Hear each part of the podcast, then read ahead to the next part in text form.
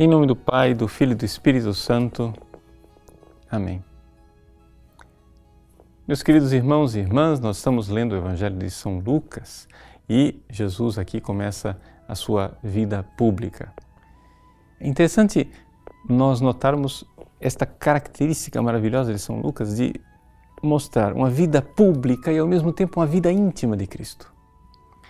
Quando Jesus foi batizado, segundo o Evangelho de São Lucas, ele se recolheu em oração e enquanto o Cristo orava, abriu-se o céu e veio o Espírito Santo sobre ele. Lucas é o evangelista que mais insiste a nos propor Jesus em oração. Pois bem, a cena do evangelho de hoje, Jesus sai da sinagoga, vai para a casa de Simão, cura a sogra de Pedro, mas depois, no cair da tarde, muitos doentes vêm procurá-lo ele também expulsa os demônios. Mas ali, aquela nota característica de Lucas, Jesus se recolhe para um lugar deserto.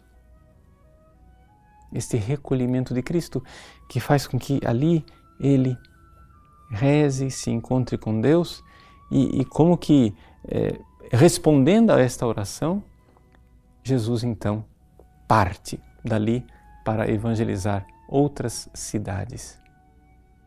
O povo quer segurar Jesus, querem detê-lo, querem que Jesus fique com eles, como se Jesus fosse um segredo que eles precisavam guardar as sete chaves, porque nós temos né, um taumaturgo, aquele que faz milagres, etc.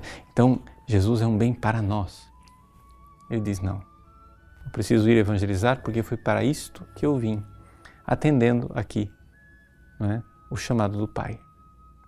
Diz: Foi para isso que eu fui enviado. A palavra apostelo, enviar, quer dizer apóstolo. Então, aqui está a vida do verdadeiro apóstolo de Deus, o apóstolo com A maiúsculo, o Cristo. Ele está com o Pai e o Pai o envia. Aqui temos, então, é, a chave de leitura daquilo que é todo apostolado cristão. O apostolado cristão ele deve ter necessariamente esses dois aspectos: uma vida íntima, uma vida recolhida, uma vida secreta, uma vida onde você está com Deus, onde você reza e está naquela amizade, mais do que amizade, naquela intimidade. A intimidade de dois amantes, sim, porque Deus é, é o nosso esposo com o qual nós precisamos nos unir constantemente, mas não podemos ficar por aí.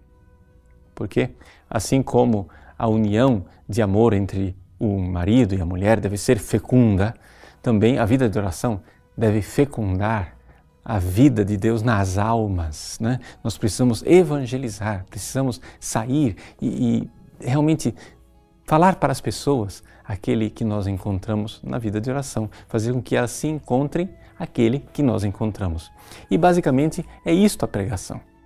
Ou seja, o segredo de uma pregação que realmente funciona é quando nós conseguimos é, é, mostrar para as pessoas e, e fazer com que as pessoas entrem em contato, ou seja, encontrem aquele que nós pessoalmente já encontramos.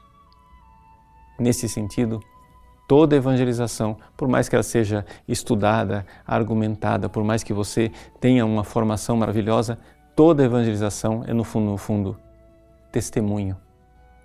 Por quê? Porque as pessoas só irão mudar quando elas virem que naquela verdade que nós transmitimos existe uma pessoa com a qual você se encontrou. Cristo se apresenta no Evangelho de hoje como sendo o enviado, o apóstolo. Foi para isto que eu fui enviado. Pois bem, para sermos também nós apóstolos, sigamos o seu exemplo. Vida íntima, vida de verdadeira intimidade de amor com aquele que nos envia. É necessário ter uma vida secreta, uma vida recolhida, mas não para ficar egoisticamente fechado, para que depois este encontro do esposo com a esposa possa fecundar nas almas do apostolado conversão e muitos filhos e filhas para o Deus do céu. Deus abençoe você. Em nome do Pai, e do Filho, e do Espírito Santo. Amém.